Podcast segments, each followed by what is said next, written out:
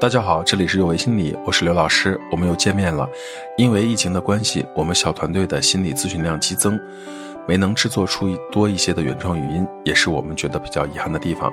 从今年起，我们会制作更多的系列的语音分享，希望能带给大家一些新的感受。我有一个女儿，我叫她小多多。我不期待她多富多寿，而是希望她多努力多收获。我和我女儿的故事就是这样展开的。爸爸，这是什么呀？这是爸爸给你做的糖葫芦。什么是糖葫芦呀？你吃一口就知道了。哇，爸爸，糖葫芦也太好吃了吧！当孩子刚出生的时候，新生儿的味觉就已经发育的非常好了，就明显的偏爱甜食。甜的食物对于小朋友而言，大概是世界上最美好的味道了。如果让你想起来小时候爸爸给你做过什么吃的？你会想到什么？在我小的时候，见到爸爸的机会不多。如果说我能想起爸爸做过什么吃的给我，我印象中应该是糖葫芦吧。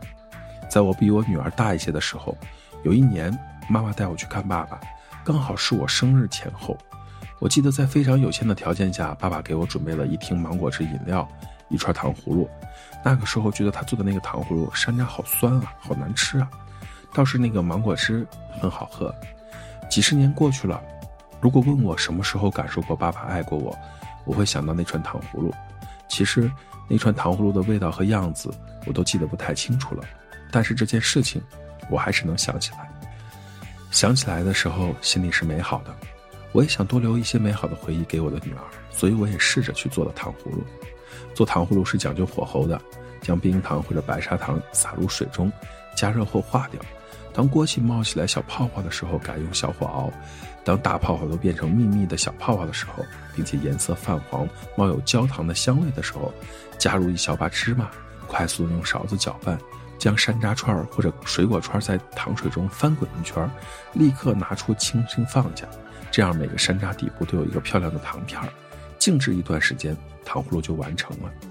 这一切说起来很容易。我在家试验了很久，最终也才完成了三串。买山楂、洗草莓、穿入竹签、化糖等等，在家制作糖葫芦比在外面买一个麻烦多了。但是这个过程我很快乐。对我而言，因为孩子制作糖葫芦这个理由，让我有机会学着做一件我没有做过的事情。那个小小的糖葫芦，既是当爸爸的我为女儿花的小心思，也是我用我感受到的爱去爱别人的证明。对于孩子而言，那只是一串吃起来酸酸甜甜的糖葫芦，对于当父亲的我而言，考虑的不只是好不好吃，还考虑卫不卫生、健不健康等等。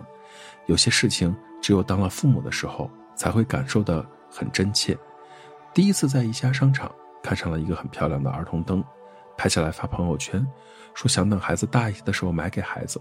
朋友圈有朋友留言说：“哎呀，给孩子做一个吧。”因为他到现在都记得小时候，他爸爸做了一个小白兔的灯给他，他当时很高兴，喜欢了很多年，到现在他都记得。从小到大，那些认真当父母的，为孩子做过很多事情，但是孩子记得的往往都是一些小片段，但是这些小片段却让我们感受到父母在爱着我们。而我们当父母后，靠什么让孩子感受到我们在爱着他们呢？靠的是他们脑海中的回忆，留在回忆里的美好。从来都不是什么了不起的事情，都是那些留在心里平凡简单的小美好。怎么样证明别人在爱着我们？我的答案是，愿意为我们花心思，愿意为我们花时间。大家好，这里是有为心理，我是刘刚刘老师。虽然我们只是心理学界的一棵小树苗，但是我们努力做到我们的最好，用真诚的态度、客观专业的方式，向每一位愿意关注我们的人分享一切你想知道而我们又恰好了解的心理学知识。请记得，不管你在哪里，世界和我陪伴着你。再见。